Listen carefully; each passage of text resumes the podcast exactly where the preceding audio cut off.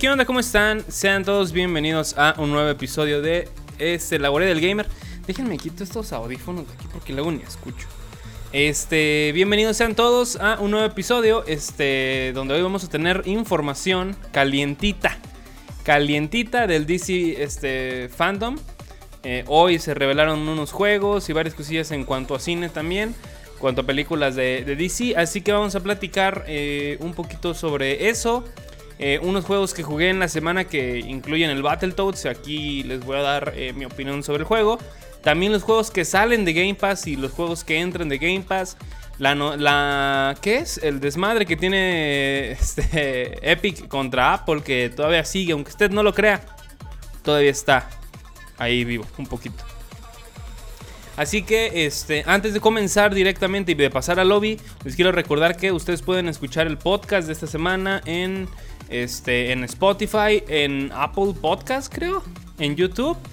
Y me pueden ver eh, en Twitch todos los días a partir de las 11 de la noche de de México. Eh, que ahí incluso a veces complementamos. Aquí decimos unas cosas, se da la información, pero allá incluso hasta lo vemos antes, ¿no? Que eh, complementamos un poquito la información. Pero bueno, ya para pasar este, al podcast tal cual, vámonos al lobby.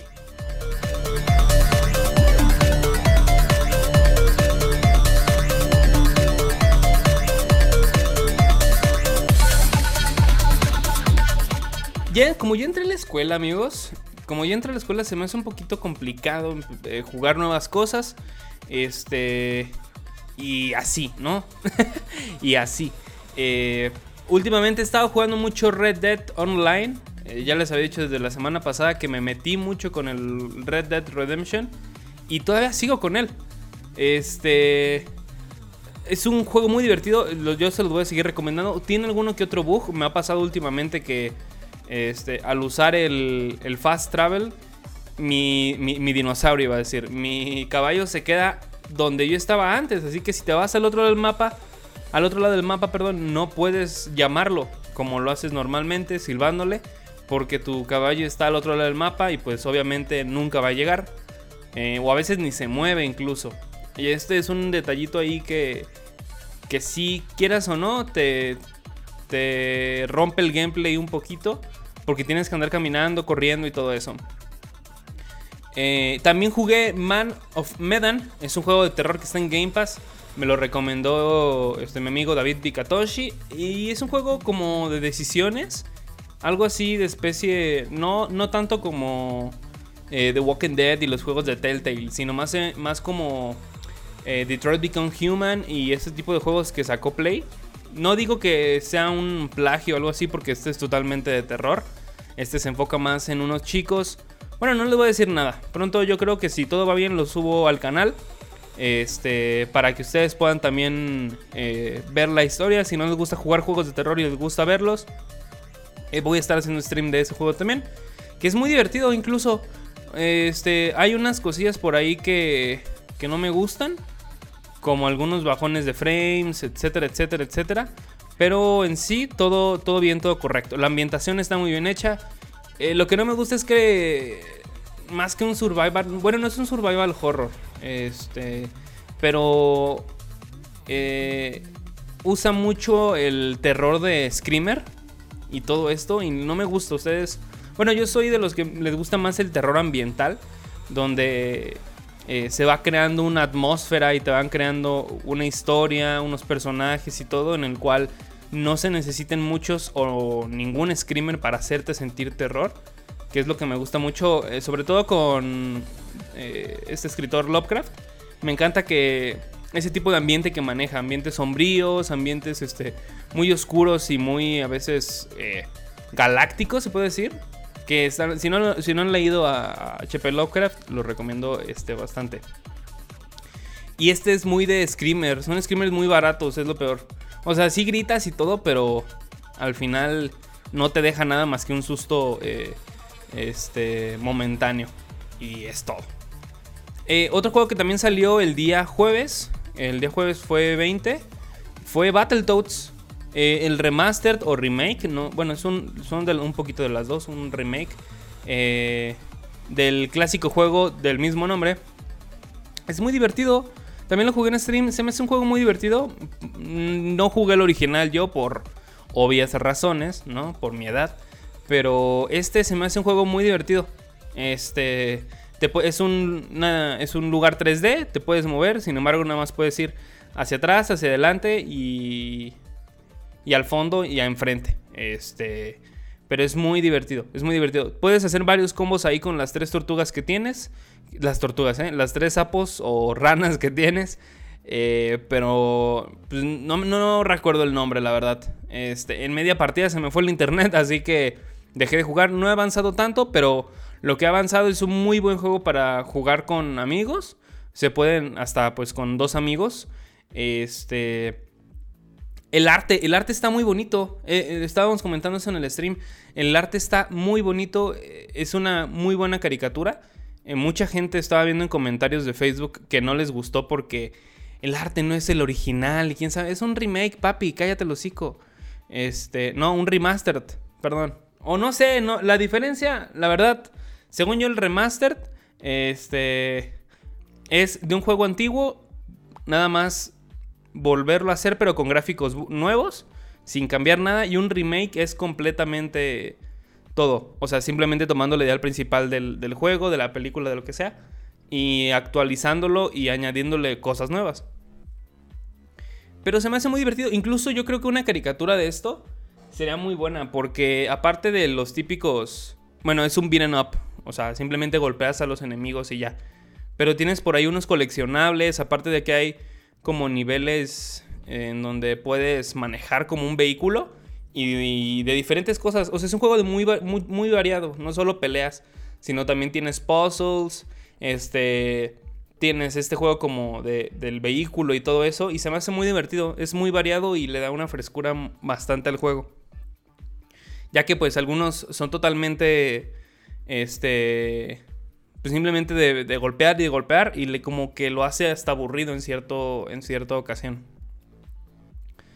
Ah, pero bueno, regreso con la animación. Es muy buena. Se me hace muy bonita y muy correcta. También él tiene como una especie ahí de comedia este, mezclada que se me hace muy acertada. Y sí da risa, es comedia que, o sea, sí no te va a hacer cagar de risa, iba a hacer carcajear. no te va a hacer carcajear de risa, pero sí está bien carcajear, no te va a sacar carcajadas, no sé, la verdad. Este, pero sí te va a hacer una que otra. Ah, mira, sí entendí, jajaja, ja, ja, y ya. O sea, no planea hacer una comedia. Pero si tienen ahí la oportunidad del Game Pass, eh, pues jueguenlo. Eh, es muy divertido y es este, muy entretenido. Ah, ah los saludos de la semana, güey. Se, me, estaban olvidando. Eh, esta vez publiqué los saludos temprano. Y aquí está, amigos. Les dije, manden sus saludos para el podcast. Me dijeron, ah, ah, eh, Emiliano Blake, saludos y un corazoncito. Y Diego Alba dice, se te cayó princesa. Y es un monito con una coronita. Eh, Taco de Guayaba dice un saludo a mi prima a ver cuándo nos volvemos a ver. Porque pues al parecer ya lo dejaron plantado el pobrecito.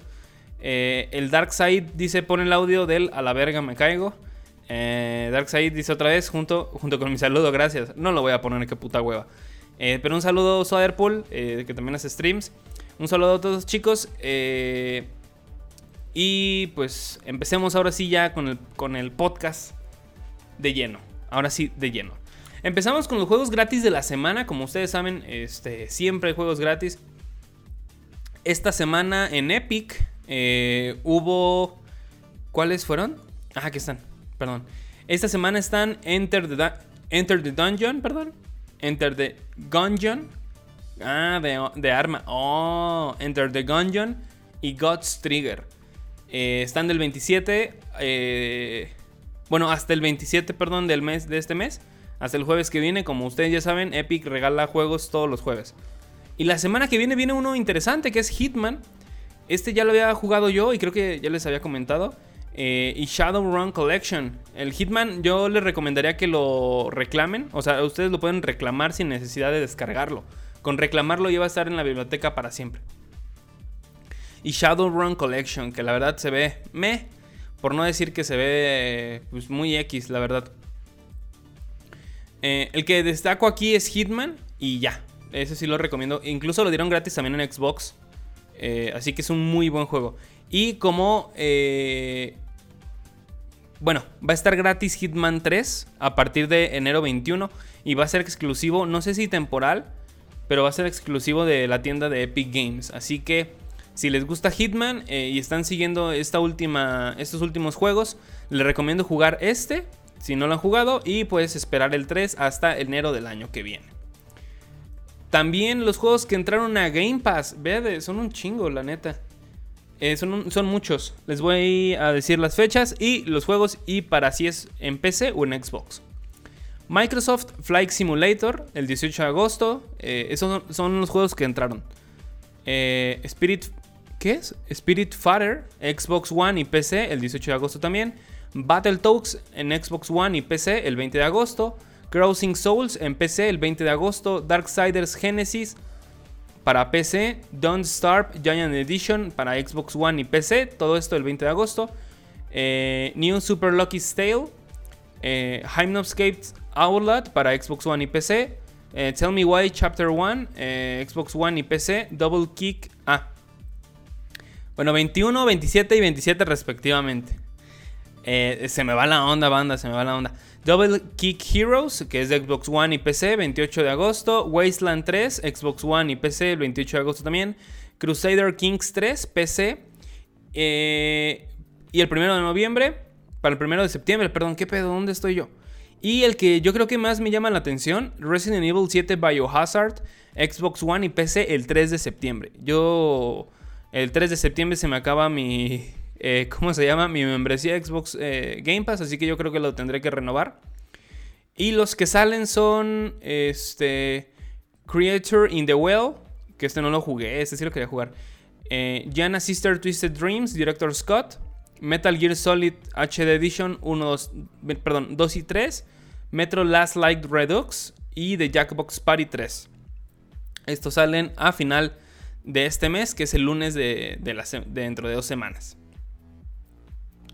Ah, también, si quieren jugar, ya está disponible la beta de Avengers, de Marvel Avengers, para poder ganarse sus, este, sus picos que platicábamos la otra vez. Nada más descárguenlo, vinculen su cuenta con Crystal Dynamics y ya. Con, la página de Crystal Dynamics y búsquenlo en YouTube. Eh, y ya, ya van a poder tener sus picos en cuanto termine la beta. Si no mal recuerdo es unos días después, pero van a tenerlo ahí. Yo desafortunadamente ayer lo iba a jugar con, con Swaderpool, perdón. Estoy ahogando aquí. Con Swaderpool eh, ya no tuve la oportunidad por diferentes cosas. Eh, así que hoy sábado yo creo que lo estaré jugando y la semana que viene les traigo un resumen, una reseña, una crítica de lo que me pareció. Este, si fue divertido o no y varias cosillas más, ¿va?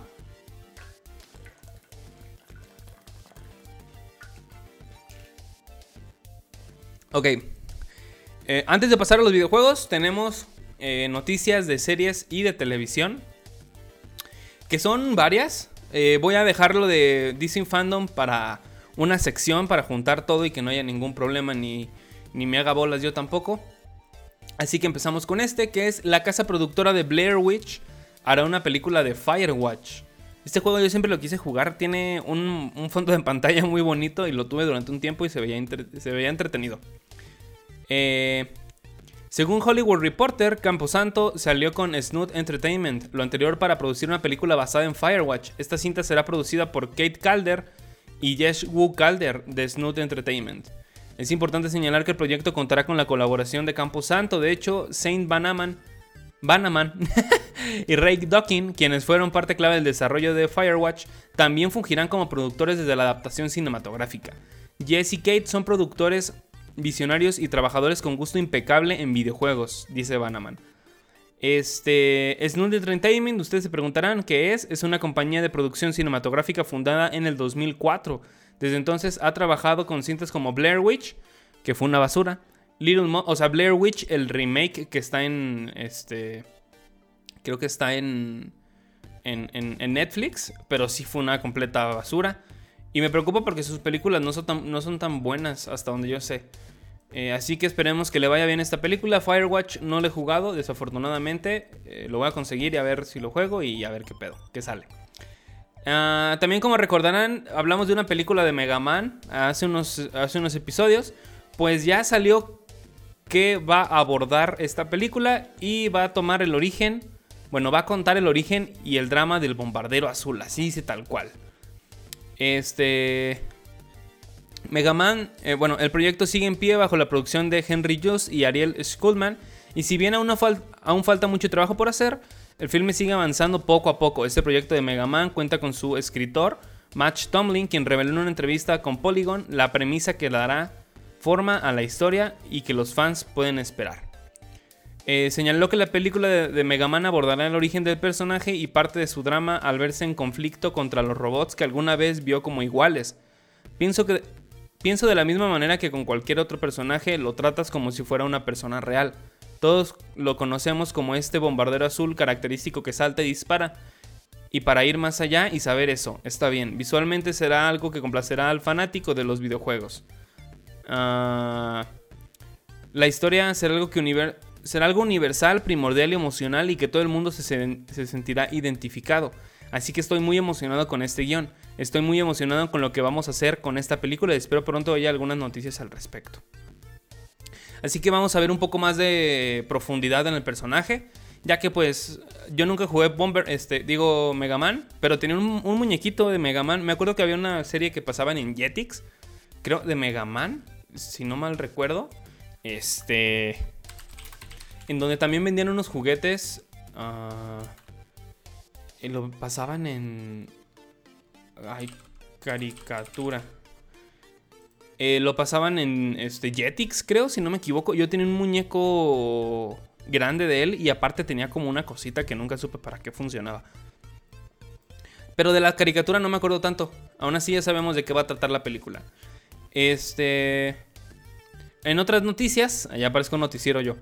Ah, va a haber una película de Spider... Dice, Olivia Wilde dirigirá y escribirá una película del Spider-Verse de Sony.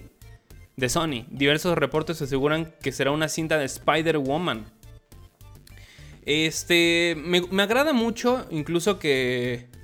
Que puedan ampliar el Spider-Verse de esta manera. Porque. Bueno, el, el Into the Spider-Verse. Porque hay un chorro de posibilidades con esa, con esa película. Incluso sacar una serie. Una serie bien hecha como la que nos dio Cartoon Network hace unos años, en donde nos cuenta una buena historia, nos agregue varias cosas. Obviamente sería con calidad inferior porque hacer una caricatura con el presupuesto de una película y para televisión es muy caro. Eh, pero esperemos que hagan un buen trabajo y que este Spider-Verse poco a poco se vaya alimentando con a lo mejor un cómic por acá, una serie, un videojueguito.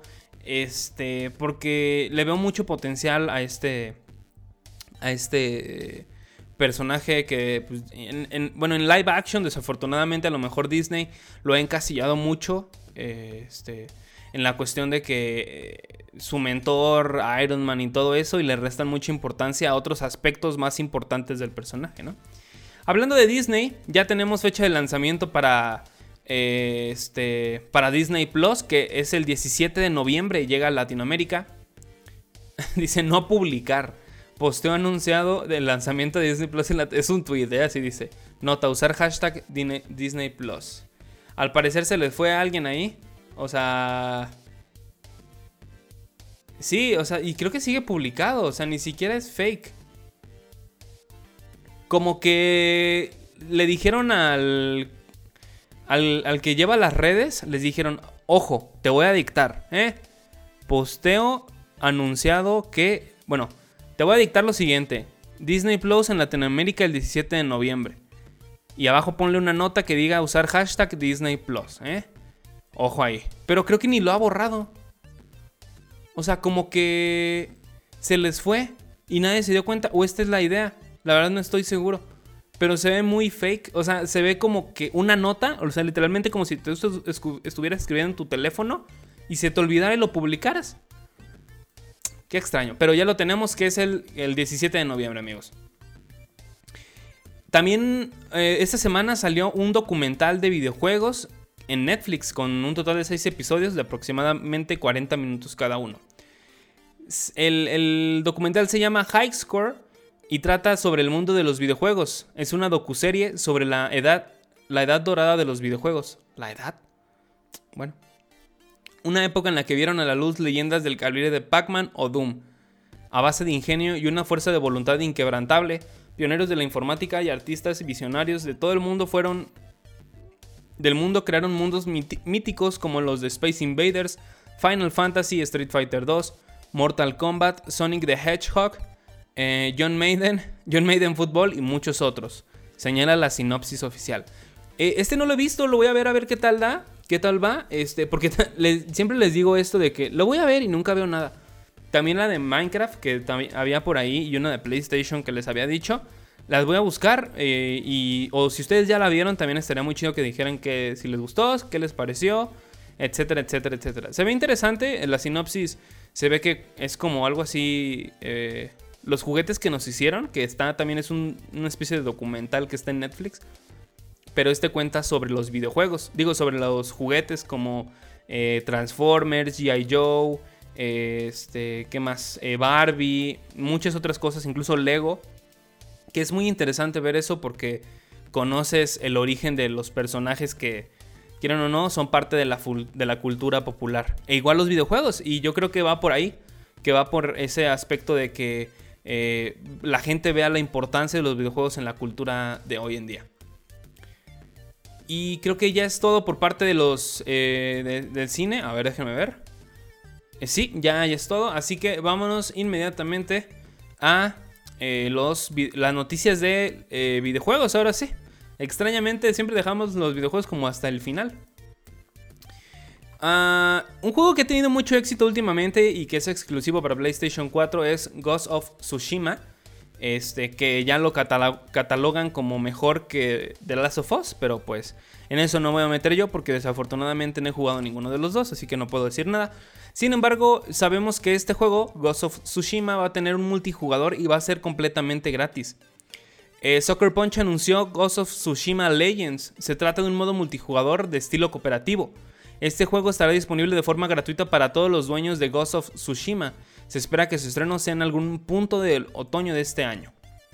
Este.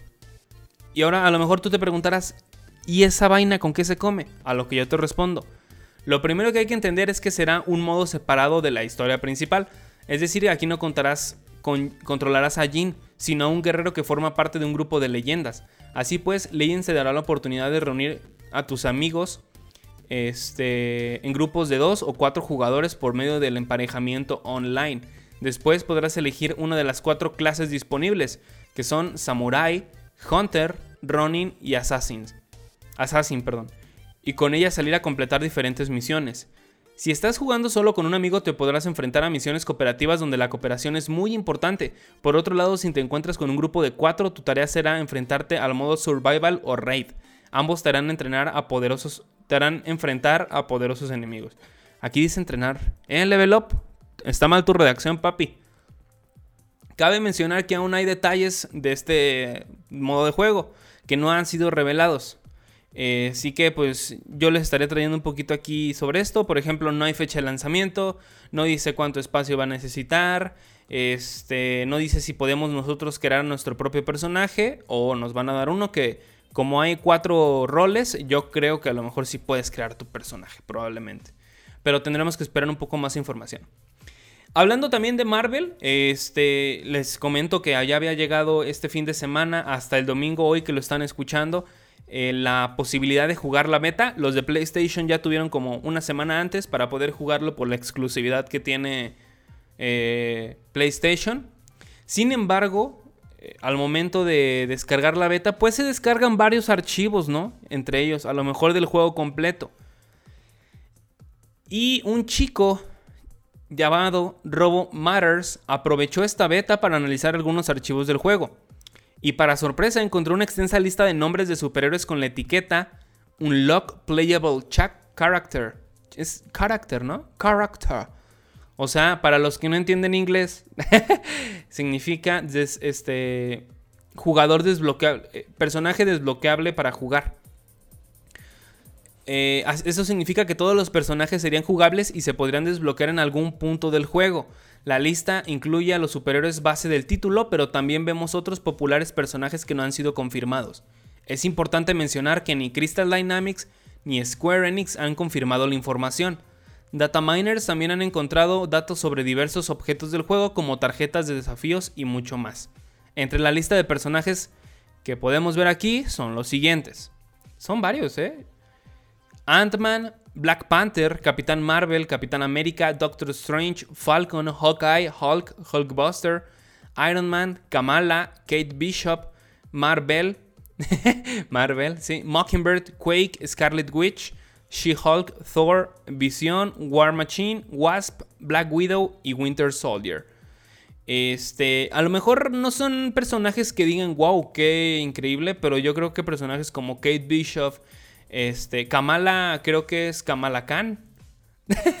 sí, ¿no? Si es Kamala Khan. A ver, o estoy diciendo una pendejada. Kamala Khan. No, si es Kamala Khan y me la pelan. es la nueva Miss Marvel, prácticamente. Eh, pero yo creo que esos personajes, a, excepción de Mockingbird por ahí, este, o Quake, ah, son personajes incluso que a lo mejor no te imaginabas, pero si ponemos este juego como una base para incluso eventos futuros, donde veamos a Thanos, donde hay actualizaciones, que si es así, este juego tiene mucha vida por delante. O incluso eventos de cómics, ¿no? Entiendo que a lo mejor estos juegos están basados en los cómics y no en las películas. Este, pero podrán meter por ahí eventos y cosas así para mantener vivo el juego. Porque juegos como Ay, no me acuerdo cómo se llama. Pero es uno también de Marvel, donde tienes a varios personajes. Este tipo de juegos este, normalmente salen y mueren el mismo día que salen. ¿Por qué? Porque no hay actualizaciones. Eso fue en el 2006, 2007, donde era muy complicado a lo mejor tener eventos este, en los videojuegos. Pero aquí siendo 2020 ya es más fácil informar a la gente, oigan, va a haber un evento este, donde van a tener tal a tal eh, día para jugar y van a tener ese personaje exclusivo, ¿no? O igual Sony puede hacer esto, ¿no? Ya lo hizo con Spider-Man, se está apropiando de Spider-Man y puede tener más eventos, ¿no? A lo mejor sale Venom y solo los de PlayStation pueden pelear a, entrar a pelear con él, por ejemplo. Son cosas muy increíbles que si Square Enix o Crystal Dynamics no ve, lo va a dejar morir una oportunidad increíble de un juego así, ¿no? Como lo hizo Marvel, como lo hizo Lego, perdón. Lego tiene varios juegos así de Marvel Lego muy interesantes en los cuales podemos ver cosas así, ¿no? Donde este, salen eventos, salen skins, salen nuevos personajes, este, nuevos villanos y lo cual le da frescura al juego. Y espero que hagan esto, eso con este juego para que así lo mantenga vivo y me anime a comprarlo. Porque todavía no lo juego y con lo que me han mostrado no me vende. O sea, simplemente es un juego que se ve plano, sin vida. O sea, no sin vida literalmente, sino que lo hicieron nada más para vender. No como juegos como este, a lo mejor eh, The Witcher 3, ¿no? Que se ve un juego con más alma, con más este espíritu y en el cual sientes que la gente lo hizo con cariño y con amor. Aquí pues simplemente lo hicieron para hacer dinero porque está de moda Marvel. Pero espero que pongan esos, esos eventos. Estaría muy perro, estaría muy perro. Si ustedes son unas personas que les gusta mucho la crítica social, etcétera, o son sociólogos o les interesa eso, seguramente conocen el libro de la rebelión en la granja. Si es así, pues va a haber un videojuego respecto a ello. Este. Uh, estudio desarrollador conocido por su trabajo se llama Nerial, el estudio. Eh, reconocido por su trabajo en la serie Reigns, anunció Orwell's Animals Farm. Se trata de una aventura narrativa en la, que, tendrás que fundar una nueva república donde dominan los animales, puesto que el granjero perdió el poder. Porque por el momento no hay muchos detalles sobre cómo se jugará. Dicho esto, llama la atención que, que en la descripción del juego indica todos los animales son iguales. Tú decides cuáles animales son los más iguales de todos. Así pues, parece que nuestras decisiones tendrán cierto impacto. Salió un tráiler, bueno, un teaser de 22 segundos en el cual no muestra ni gameplay más que una especie de este, pequeños frames en donde vemos algunas escenas, entre ellas un puerco mordiendo a un caballo. Así que yo siento que este juego va a ser de los bizarros, este, donde no, Bueno, sí, un juego muy extraño, en pocas palabras.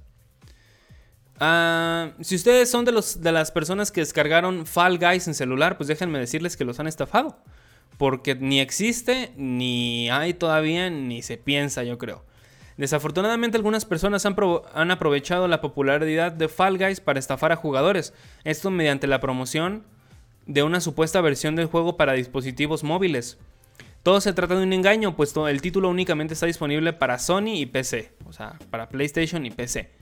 Mediatonic ya está al tanto de la situación, así que advirtió a toda su comunidad para que no caiga en esta estafa. Como es usual, eh, pasa poco tiempo antes de que alguien llegue y haga clones de ciertos títulos populares, eh, como en este caso Fall Guys. El proyecto ya cuenta con varias copias, pero el problema es que la mayoría de ellas son utilizadas para hacer estafas. Jugadores reportan publicidad de varios juegos móviles que limitan cada aspecto de Fall Guys ante la confusión de algunos.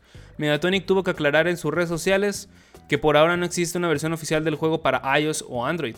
Asimismo, se reporta que en YouTube hay varios juegos que invitan a jugar el título en dispositivos móviles. En pocas palabras, no hay este, nada de Fall Guys en celular para que no se descarguen nada. Recordemos que luego son aplicaciones que nada más quieren vender este, eh, publicidad o incluso te roban datos.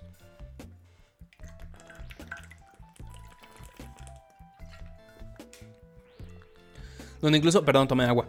Donde incluso te roban datos este, de tu mismo celular y llega a ser un poco peligroso.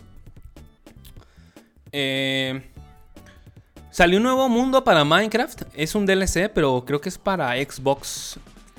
Este.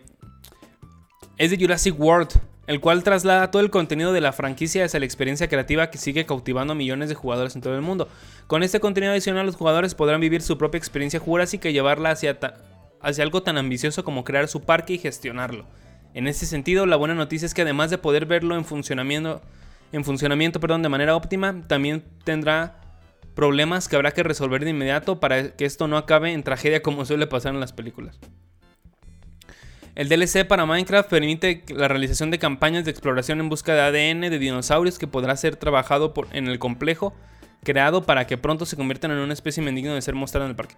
Ok, básicamente, este, puedes gestionar tu parque, pero según yo, yo hay un juego de Jurassic World, ¿no? Donde haces lo mismo y también lo regalaron para Xbox. Pero lo, diferente eh, a, ese juego, creo yo, es que puedes ir a buscar eh, el ADN, o sea, puedes ir a buscar diferentes animales, diferentes dinosaurios y traerlos a la vida. Eso se me hace muy interesante. Se me hace muy interesante. Eh, para los insiders que son, eh, bueno, de Xbox, eh, y algunos vieron por ahí, hay una nueva interfaz de Xbox.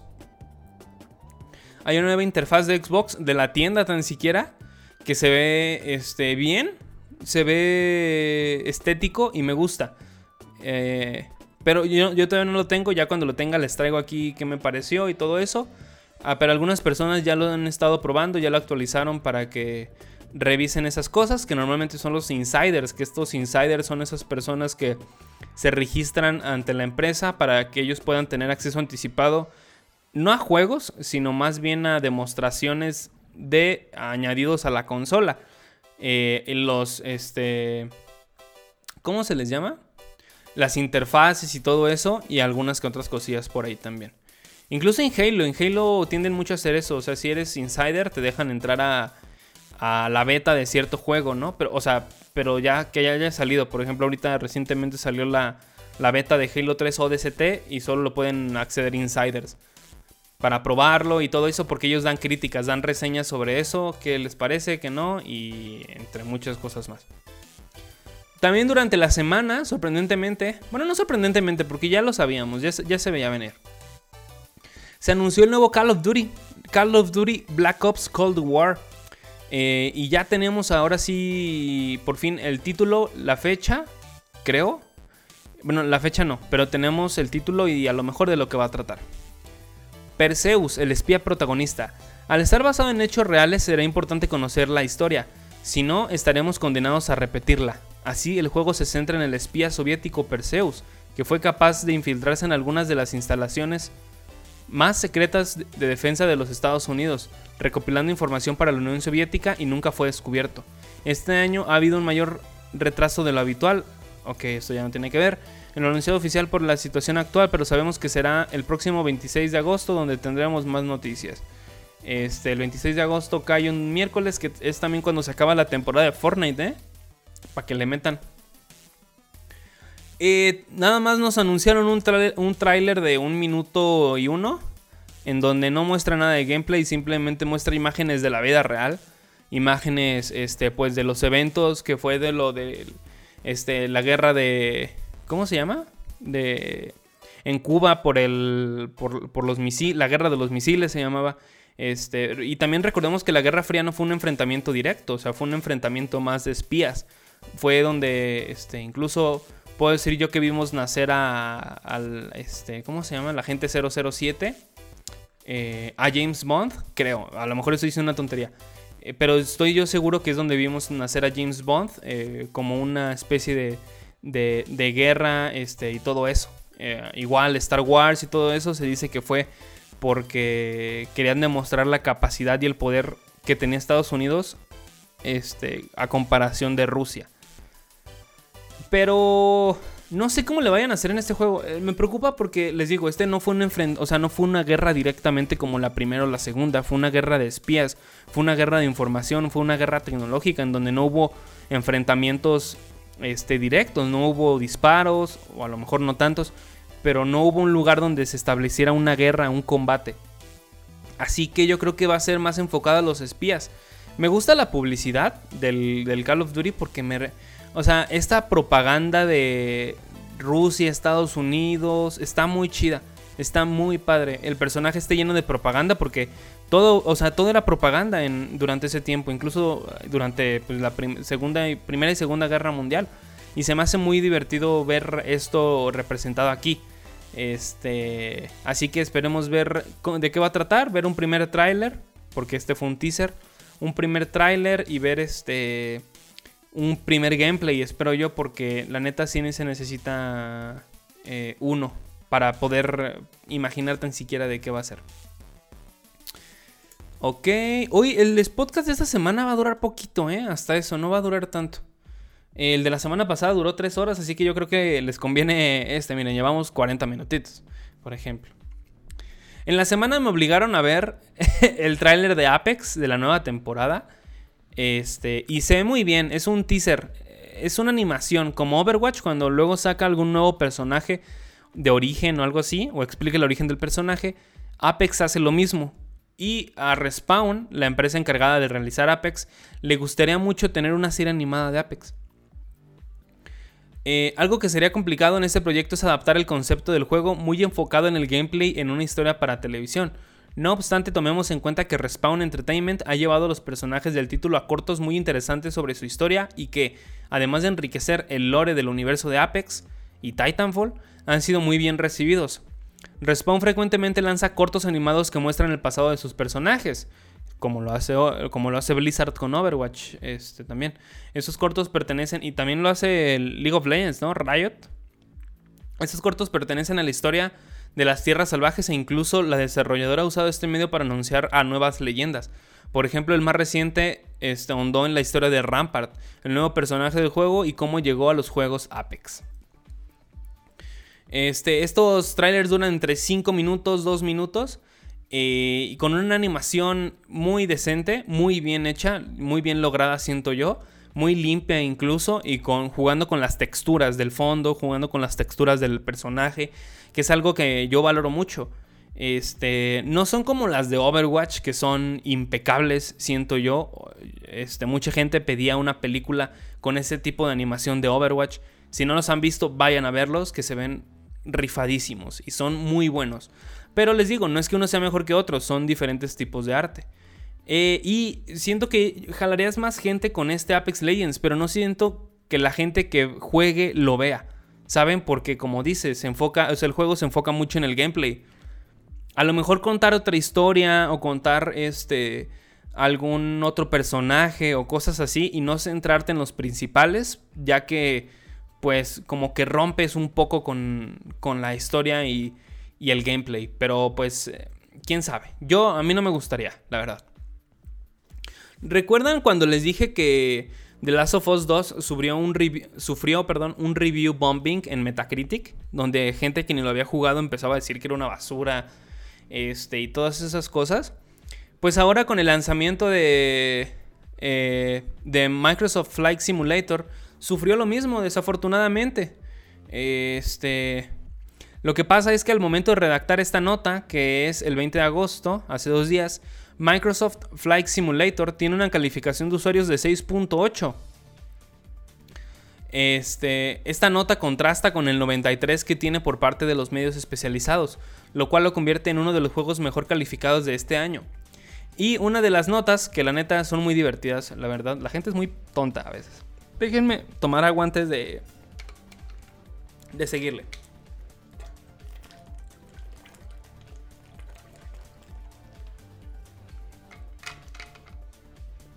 Mm.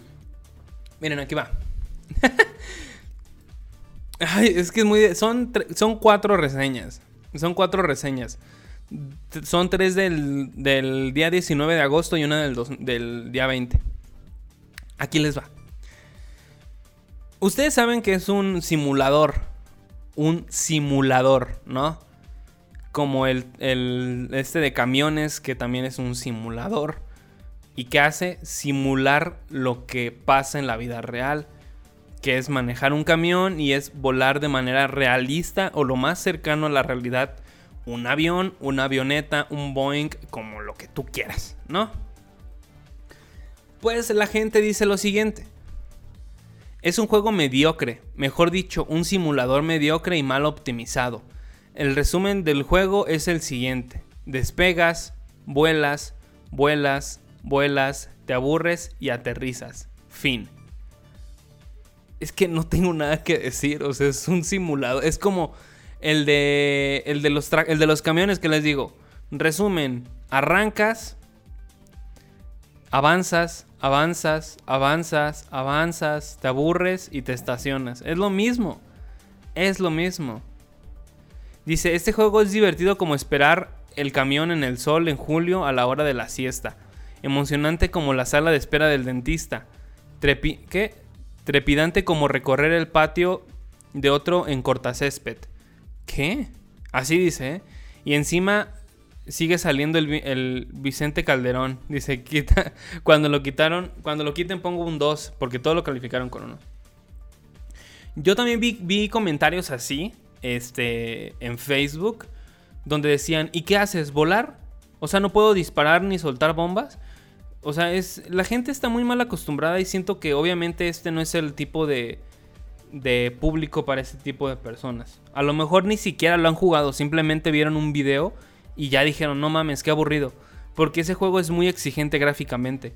E incluso corre con algunos problemas en algunas PCs. Pero, eh, pues no es para toda la gente, es un simulador incluso.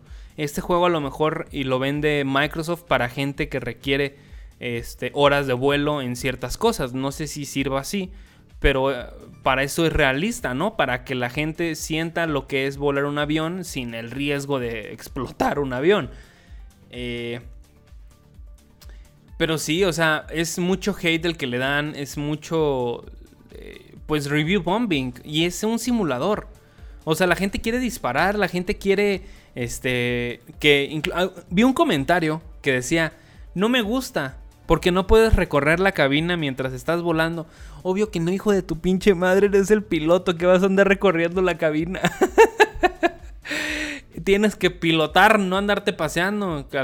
Parece que la gente no sabe cómo funciona un avión. En serio, lo digo en serio. Parece que la gente no sabe cómo funciona un avión.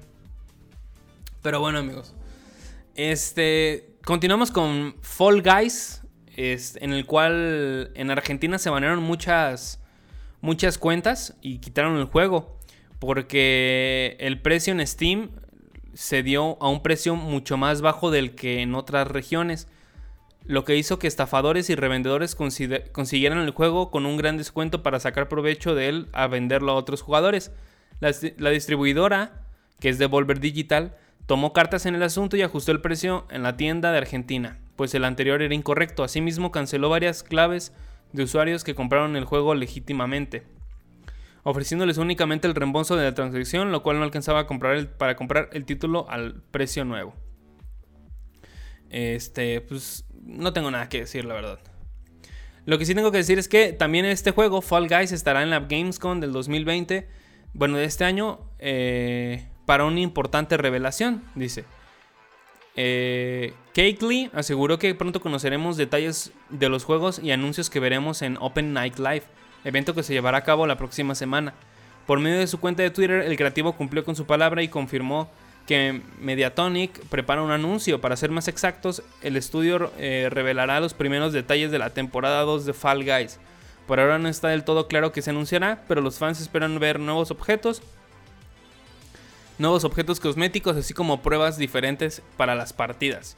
le anticipó que los jugadores quedarán contentos con las revelaciones, pues ya vio el tráiler que se mostrará y afirmó que no habrá decepciones. Algunos fans están emocionados pues creen que el juego por fin anunciará para más consolas, pero no hay nada confirmado. Eh, el Open Night Live de la Gamescom se va a llevar a cabo el 27 de agosto a la 1 pm, ahora Ciudad de México, eh, que es el próximo jueves a la 1. Voy a ver si lo streameo o no, ya les diré la semana que viene, este, para ver qué onda con esto, porque se me hace algo, pues, interesantongo por ahí. Ok, eh, yo creo que ya es todo. ¡Hala! Sí, ya es todo. ¿Qué diablos? Ya son todas las noticias de videojuegos. Bueno, no, no todas, todas. Pero pues ya como que ya van por... Ya se están acabando. Ya se están acabando. Este... Miren. Hoy fue el DC Fandom. El DC Fandom es un evento de DC Comics en donde eh, la comunidad puede mostrar sus diferentes creaciones, hasta donde yo sé, a la comunidad dibujos y entre más cosas. Sin embargo, también es un lugar donde DC o todo lo relacionado con DC aprovecha para ser lanzado.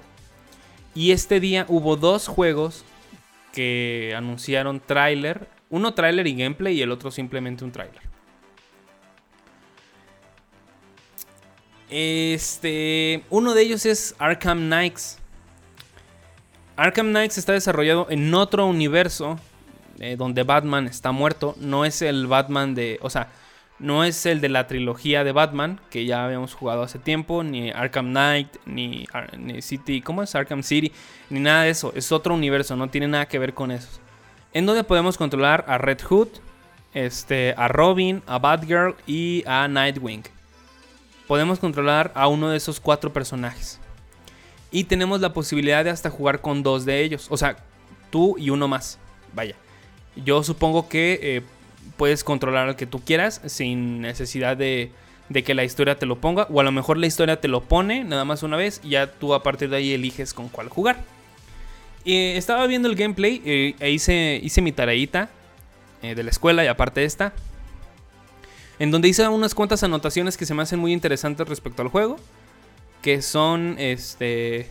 Bueno, mostraron el tráiler en el tráiler simplemente vemos como eh, Bruce Wayne manda un mensaje a toda la Batifamilia, que así le dicen. No sé, les voy a decir, no sé mucho de, cómics, menos de Batman. Simplemente es lo que yo sé en general con cosas que he escuchado, he leído por aquí y por acá. Así que, pues, si me equivoco en algo, me gustaría que me recorrigieran. Me gustaría que me, que me recorrigieran. Me gustaría que me corrigieran. que me corrigieran si es así. Y sería muy cool. Ok. Este, del gameplay dura 7 minutos y puedo mencionar lo siguiente. Hay muchos bajones de FPS, lo cual me alegra y no. ¿Por qué me alegra? Porque quiere decir que están tomando gameplay del juego tal cual. O sea, no es un gameplay planeado como normalmente es.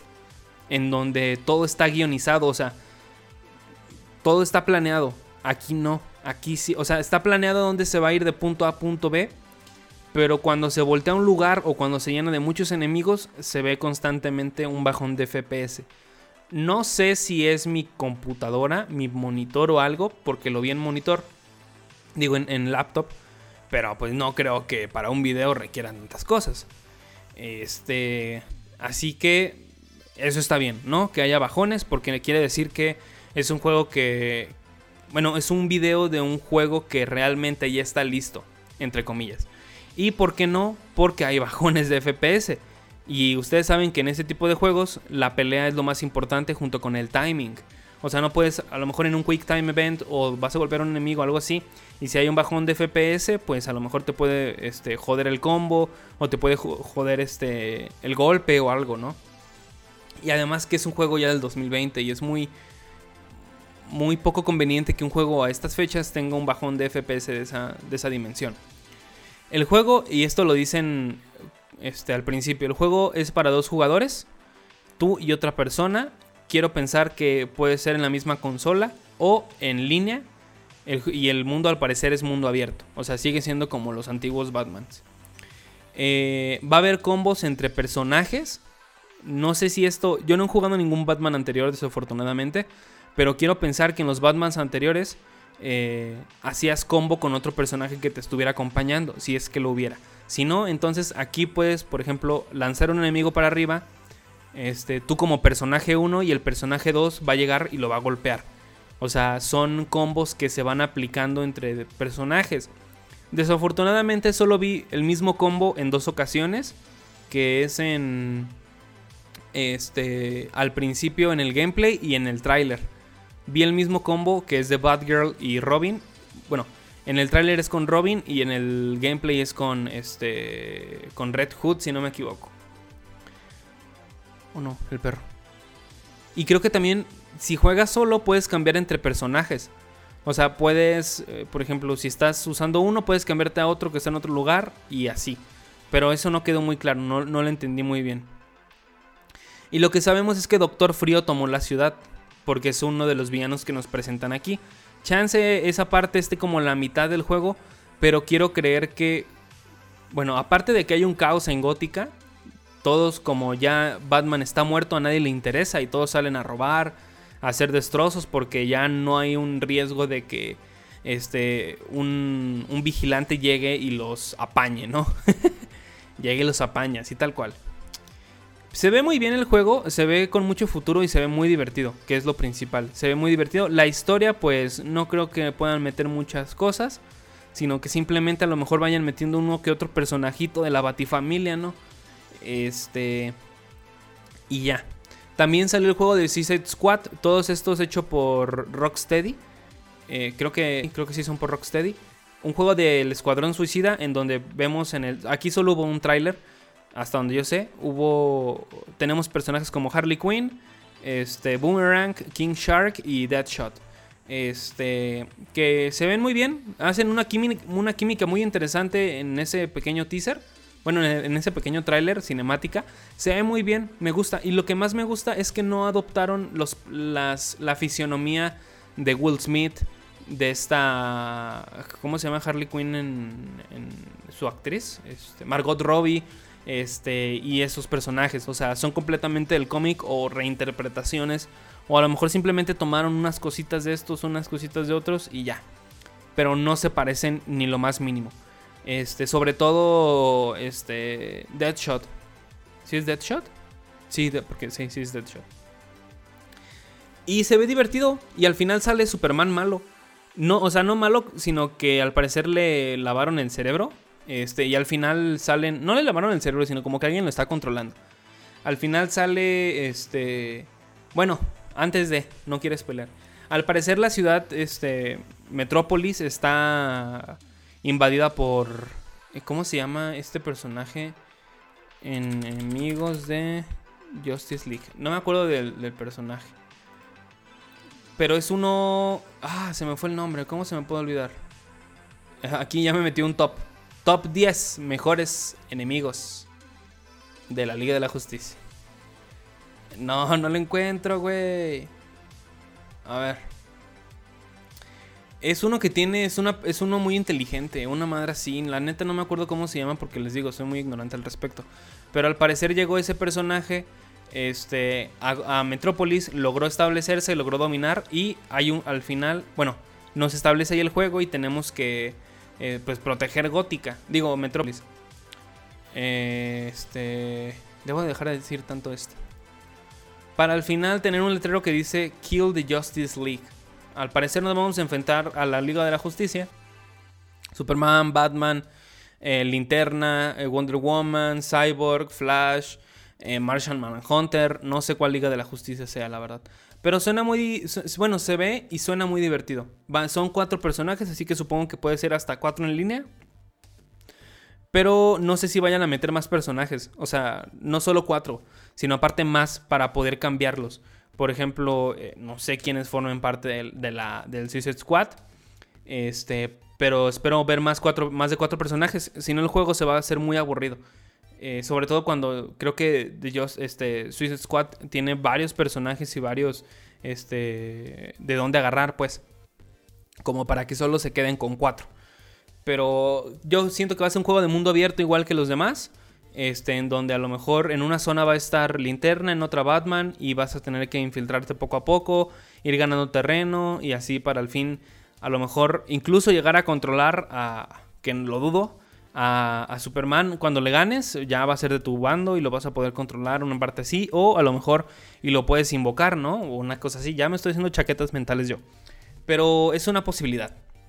También vimos en cuanto a películas, este, un adelanto de la nueva película de Sister Squad dirigida por James Gunn, que la neta se ve muy bien. Eh, metieron otros personajes, a muchísimos personajes. Eh, déjenme les digo quiénes son. Porque la neta se me hizo... De los originales que estuvieron en la 1, solo hay como 3, 4 personajes.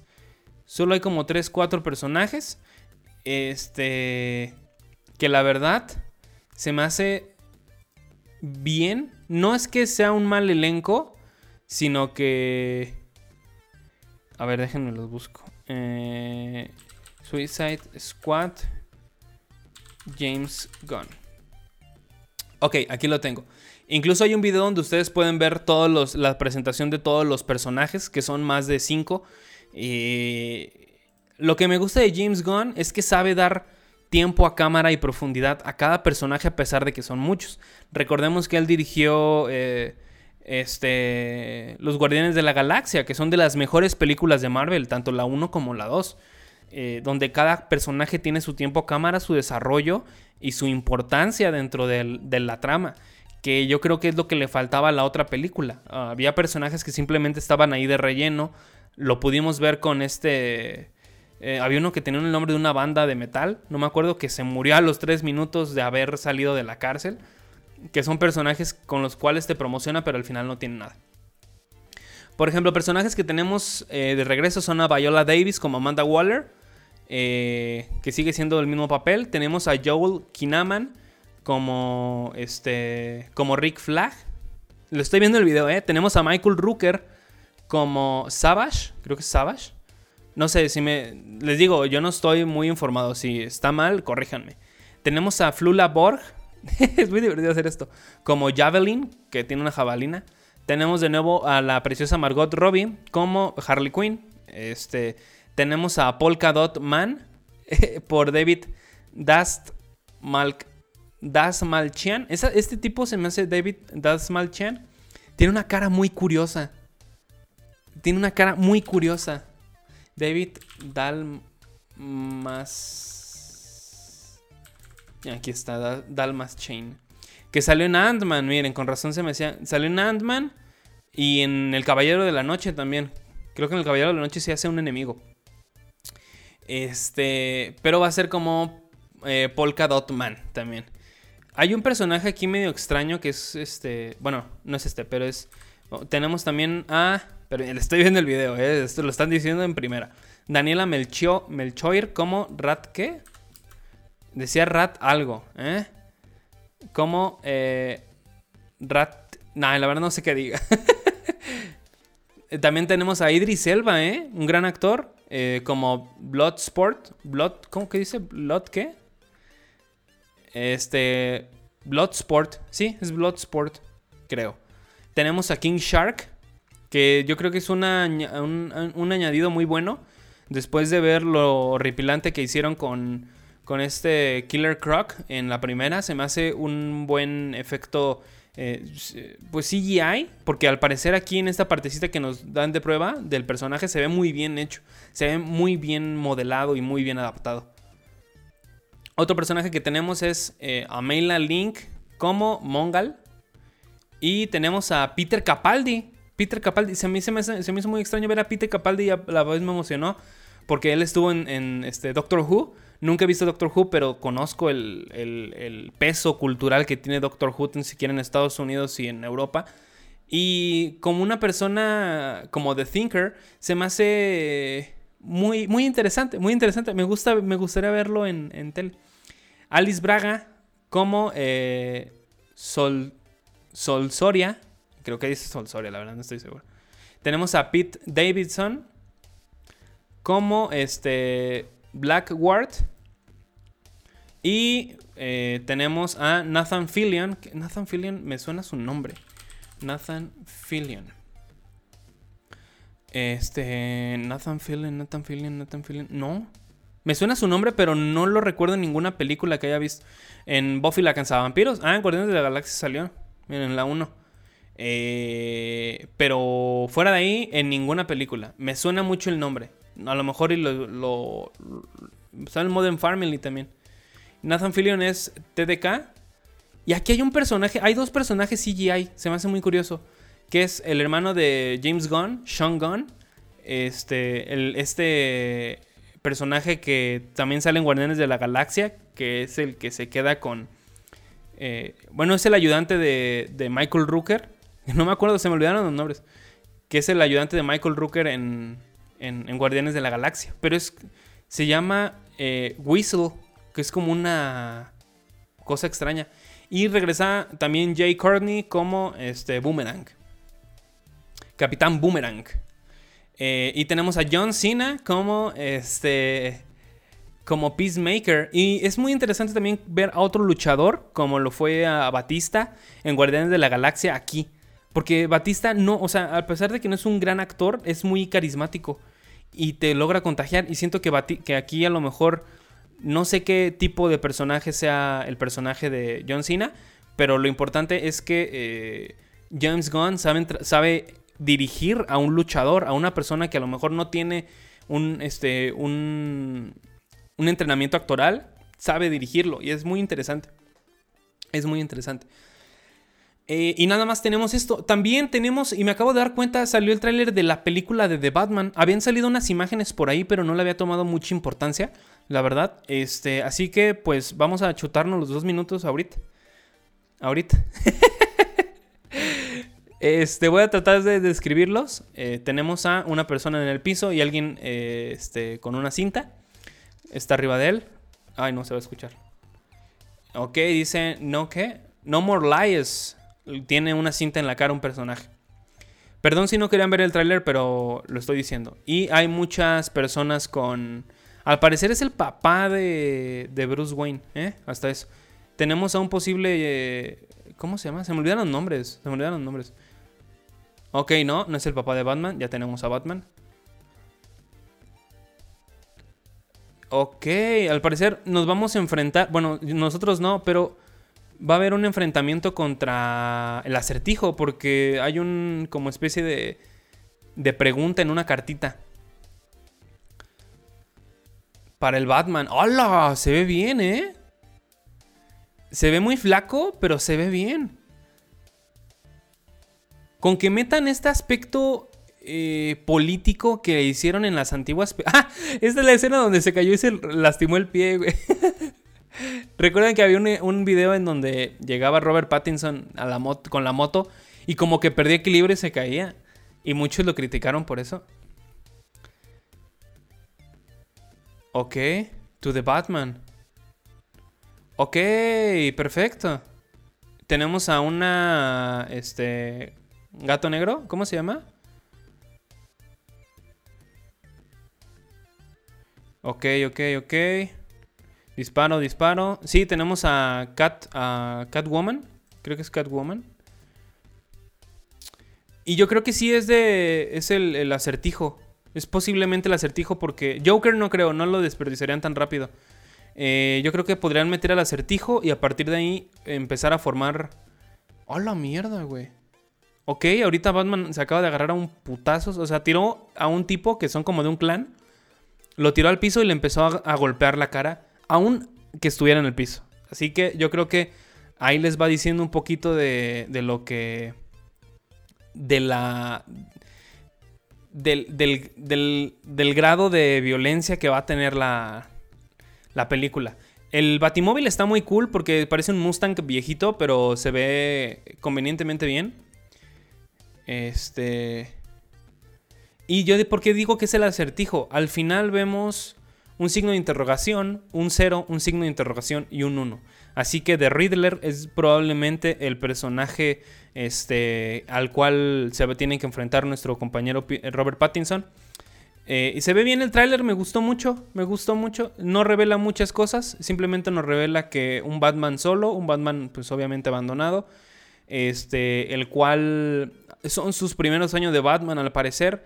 Lo quiero decir por su vestimenta, por su... Eh, su capa parece una bolsa de basura, honestamente. Tan siquiera de este ángulo parece muy X, se ve muy, muy rompible. Su armadura, que tiene una armadura. Me gusta que hayan tomado esto como una especie de armadura. Este. Como lo hicieron incluso en las películas de. De Saxon. De este. ¿Cómo se llama? De Batman. A ver. Batman. Batman inicia. No me acuerdo quién la dirigió. ¿Cómo se llama? Quién la... Christopher Nolan. Que, como con Nolan también, que después fueron este, diferentes como armaduras. Se ve bien, está muy bien, me gusta. Sin embargo, el, murciélago que tiene enfrente es igual negro como todo. Y se pierde un poquito, no se alcanzan a ver las alas. Pero el diseño se ve bien. Eh, nada más les digo, espero que tengamos este, este, toque político que también tenía la trilogía de Nolan. Eh, me gustó mucho a mí ese, ese aspecto. Se me hizo más interesante. Y pues tú como niño yo creo que, creo que quieres ir a ver a Batman y te lo dan, te dan a Batman y a Joker, pero a lo mejor a las personas mayores dicen, pues qué aburrido ir a ver esto, pero ahí tiene un aspecto político que va con la trama y se apoya. O sea, son dos este dos cosas que van apoyándose una de otra y se ve muy interesante, me gusta mucho hasta eso, me, me llama la atención. Eh, y aparecer a la gente también porque no tienes tantos dislikes como pensé. Hoy tiene casi medio millón de visitas. Tiene 157 mil likes y 1895 dislikes. Así que yo creo que este Batman va por, va por buen camino. Va por buen camino. Este, y simplemente faltaría ver un poquito más y esperar ya una fecha de lanzamiento. Porque no tenemos fecha de lanzamiento. Sabemos que es el año que viene, pero nada más. Este. O a lo mejor es el 2031, probablemente. También salió el tráiler de. Este. Bueno, se filtró, no salió tal cual. El tráiler del Snyder Cut de la Liga de la Justicia, en el cual podemos ver un poquito más de escenas eh, de todos los personajes, tanto incluso desde Lois hasta Flash, o sea, pasando por Superman, pasando por eh, este, ¿cómo se llama? Enemigo, se, se, me olvidó el nombre, no, de este personaje, el enemigo, el enemigo, el, el Darkseid, Darkseid, pasando por Darkseid, que se ve muy bien junto con este Stephen Wolf, que se ven muy padre. Pero curiosamente Stephen Wolf me recuerda mucho, y yo, yo cuando vi el, el, screenshot, dije, este ya lo he visto en otro lado. Y ya sé dónde lo vi. Fue en Ready Player One, se parece mucho a Iroc. Se parece, o sea, su fisionomía, su cara es muy parecida a Iroc. O si no, búsquenlo así, Iroc. Iroc Ready Player One. Y se parece mucho al, al nuevo Stephen Wolf. Stephen Wolf. Stephen Wolf.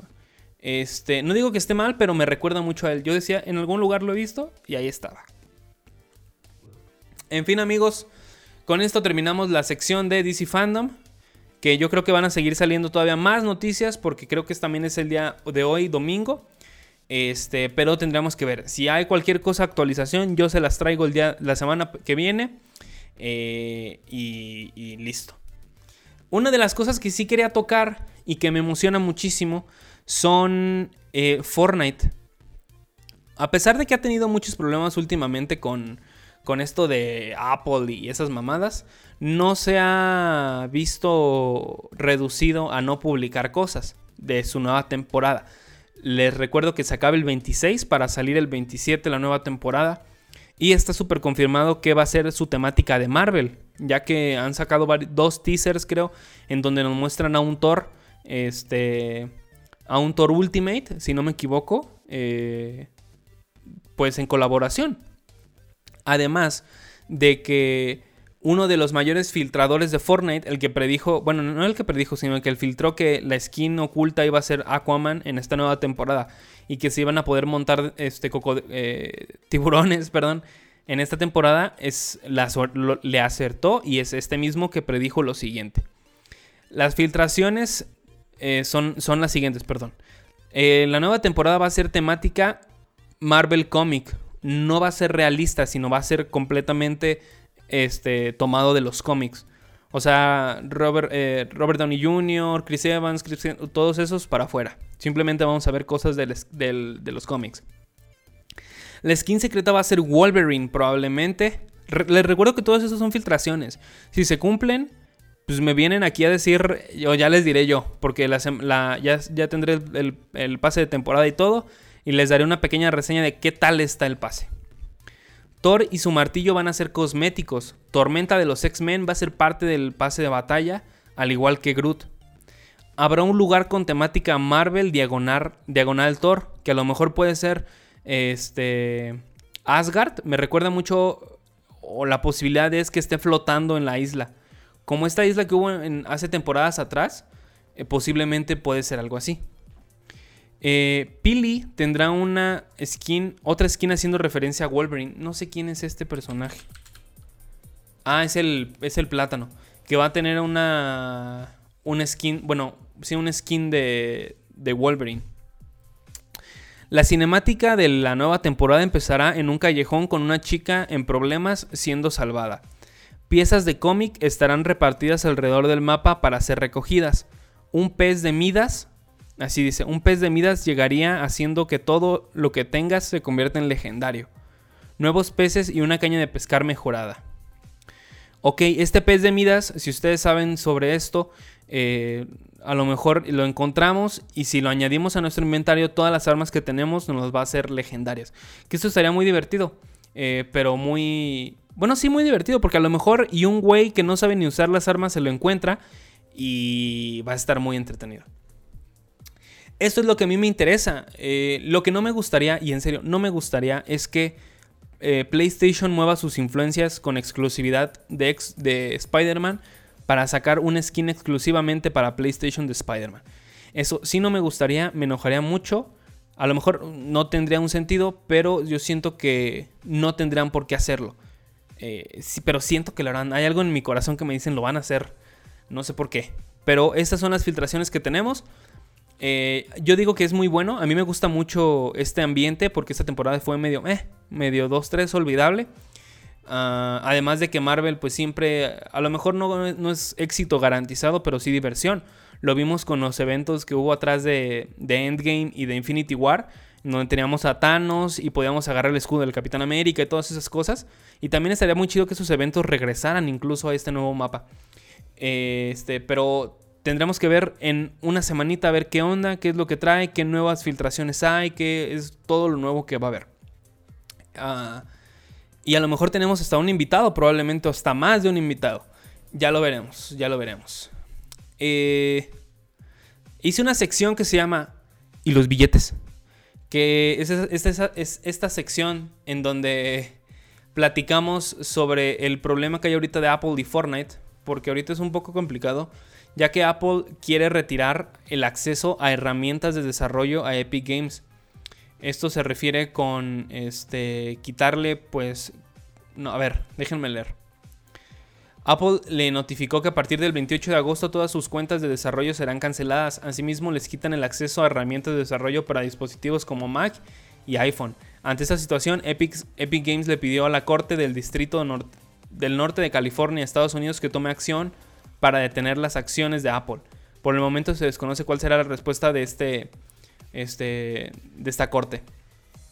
Eh, aquí ya está restringiendo incluso a, a quitar un mercado porque está eliminando todo este mercado de iPad y Apple, ¿no? O sea, de, de iPhone. Sin embargo, Epic le vale y se sigue burlando, ya que el día de hoy que estás escuchando esto hay un torneo eh, o hubo un torneo, no sé qué hora lo estés escuchando, en donde usted podrá ganar, así como comercial, en donde usted podrá ganar desde una skin hasta una un Xbox One Series X. No, Series X. Pero sí van a poder ganar esto. ¿Cómo, se, ¿Cómo lo harán? Ustedes se preguntarán. Ok, aquí les va. Es más, déjenme abrir mi correo. Como yo tengo código de creador en, en Fortnite, me llegan a mí varias cosillas. Y qué mejor que leerlo que desde la fuente oficial. Este. De la fuente oficial de, de Epic. Que es la Copa Free Fortnite. En la cual, como ya les dije, podrán ganar un skin. Este. Una gorra oficial. Y varias cosillas más. Aquí va. ¿Se acuerdan del video que, que sacaron hace unos días sobre eh, parodiando este, este comercial de 1984, este, siendo una manzana la que les hablaba? Pues este skin va a poderse ganar y se va a ganar de la siguiente, de la siguiente manera. Tienes que colectar en este torneo 10 puntos. ¿Y cómo se consiguen esos 10 puntos? Aquí va. Te los puedes ganar de diferentes maneras. Una es en tiempo de actividad un punto por cada tres minutos en la isla de batalla campal. O sea, al momento de que tú caigas en la isla, va a empezar a contar el tiempo. Eliminaciones, un punto por cada eliminación. Victoria campal, 10 puntos por cada victoria royal. Así que eh, esa es la forma fácil de ganar. Son 10 puntos por este skin, no es mucho y está muy padre el skin, la verdad.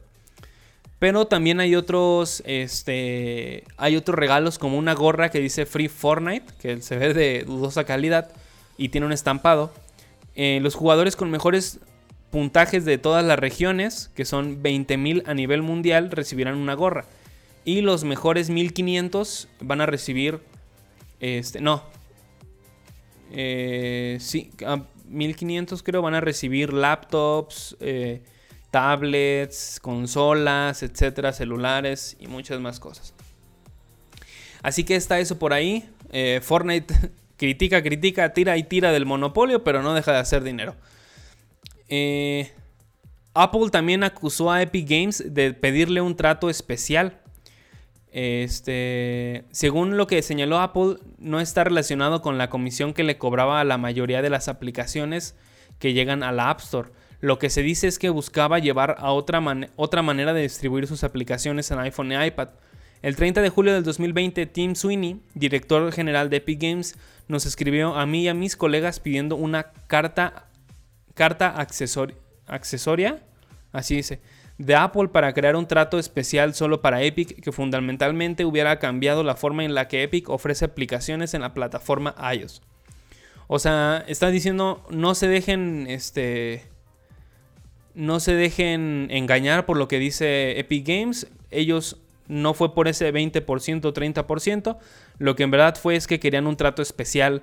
Eh, incluso a lo mejor más herramientas de, desarrollador. Pero quién sabe. A lo que Tim Sweeney dice que estas declaraciones no son ciertas y que son engañosas. En fin, amigos. O sea, son cosas que pues hasta que hay algo legal de por medio, pues vamos a creer. Y ahora pasamos a la sección No mames, no mames, yo lo quiero. El Astro City Mini Arcade de Sega ya tiene precio y fecha de lanzamiento. La compañía japonesa confirmó los tres, otros 13 títulos para su sistema retro, que son eh, Bonanza Bros, Cotton, Crackdown. ¿Qué? ¿Crackdown? No es el mismo lo. No es el mismo lo, ¿eh? Alien Storm, este, entre muchos más que a lo mejor ni conocen. Este, esta mini consola se va a vender a finales de año, el próximo 17 de diciembre, a cambio de, mil, de 12.800 yenes, es decir, cerca de 120 dólares, como 3.000 pesos mexicanos probablemente. Así que si son fans del Astro City, que yo ni siquiera sabía que existía, pues ahí está, para que ustedes puedan, este, puedan comprarlo en diciembre. También con el relanzamiento de Battletoads, bueno, el, remaster de, de Battletoads, eh, van a volver a lanzar Battletoads para NES con artículos de colección. Este eh, Xbox Game Studios revelaron hoy eh, que relanzarán Battletoads para Nintendo Entertainment System, alias la NES, por medio de la Cartridge Collection. Esta edición será muy exclusiva, muy exclusiva, o sea, no va a ser exclusiva, va a ser muy exclusiva, pues solo lanzarán a la venta 2.000 unidades en la tienda oficial de I'm 8-bit a cambio de 100 dólares. Ah, está bien barato. Bueno, se me hace barato. Este paquete está hecho por Retrotainment Games más Infinite, Infinite NES Lives. No solo incluirá un cartucho oficial para la NES, sino que dentro de una caja sino que dentro de una caja especialmente decorada habrá también un manual de instrucciones con arte restaurado, una cubierta para el polvo y otras sorpresas extra.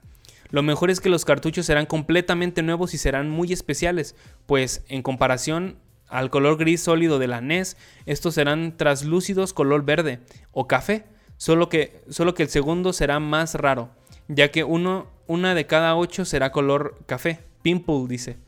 Las preórdenes ya están activas y el estreno está programado para el tercer cuatrimestre de 2020.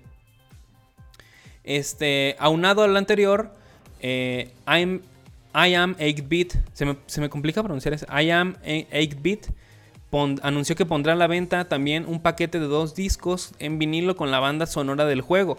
Y Battletoads, o sea, con la banda sonora del Battletoads original de 1991 y el Battletoads más reciente, el que salió este año, junto con una edición digital de ambos discos. Los dos discos serán color rosa y el empaque tendrá este tendrá arte muy bueno de los tres sapos, Rush, Pimple y Sips. Ah, con razón se llama Pimple. Oh, vaya, vaya. este, los fans del juego querrán, tener mucha suerte, pues 500 compradores recibirán como bonus y en forma aleatoria el cassette Rush Totally Rat Adventure. Puedes preordenar tu unidad en la página oficial a cambio de 42 dólares. Se espera que los envíos comiencen en algún punto del cuatrimestre. Este, pues esto es para puros fans, la verdad. Y me gusta que sea aleatorio. O sea, como que le da un toque más mágico al, a, este aspecto. No soy fan, así que pues me da igual. Pero yo creo que para aquellas personas que jugaron el original y quieran recordar un poquito este, este aspecto retro, este aspecto retro temporal, o sea, temporal de actual, eh, lo que dije no tiene sentido, este, les, les, les gustaría mucho. Y ya, creo que es todo. Sí, es todo. Ahora pasamos a su sección. No mames, es una demo. Es una demo. Eh, exponen problemas internos que habrían llevado al retraso de Halo Infinite. Recuerden ustedes que Halo Infinite se retrasó hasta el 2021, pero no hay fecha todavía. El reciente reporte de SAMS se centra en una serie de problemas que habrían tenido lugar dentro del desarrollo de Halo Infinite y cuyo costo se paga actualmente. De inicio, señala la decisión de 343 Industries de apoyarse de sobremanera en el outsourcing.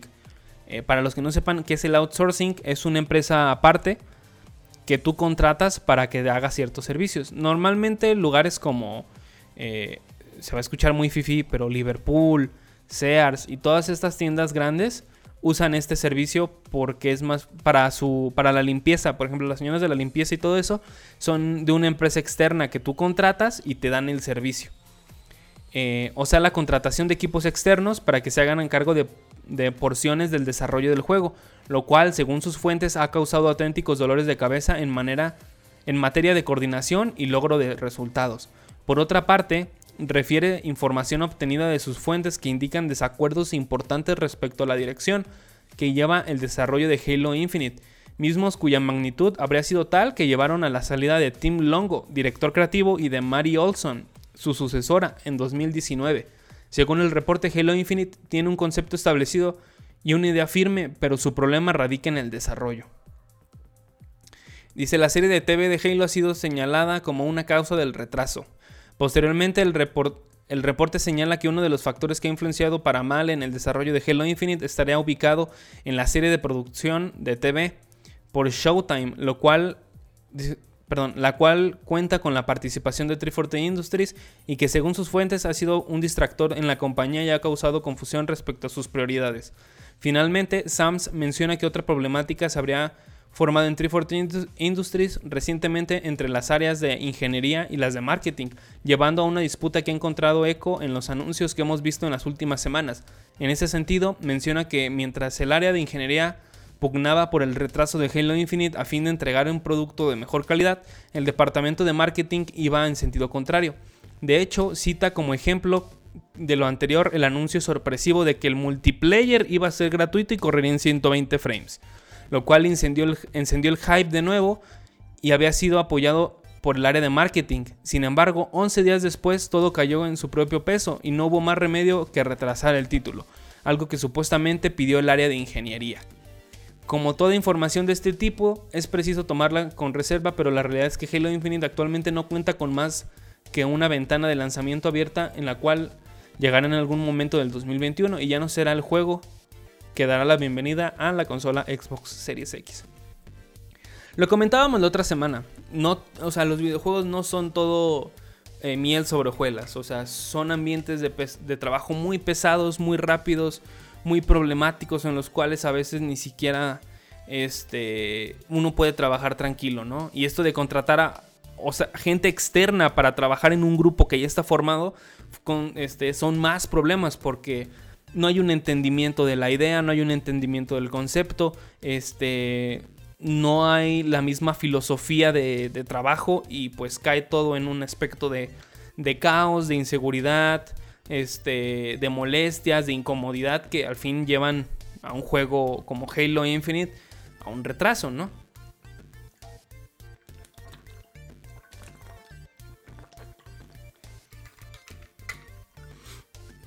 Estoy tomando agua, amigos, perdón. Me llegó un mensajito aquí de Vika, a ver qué dice.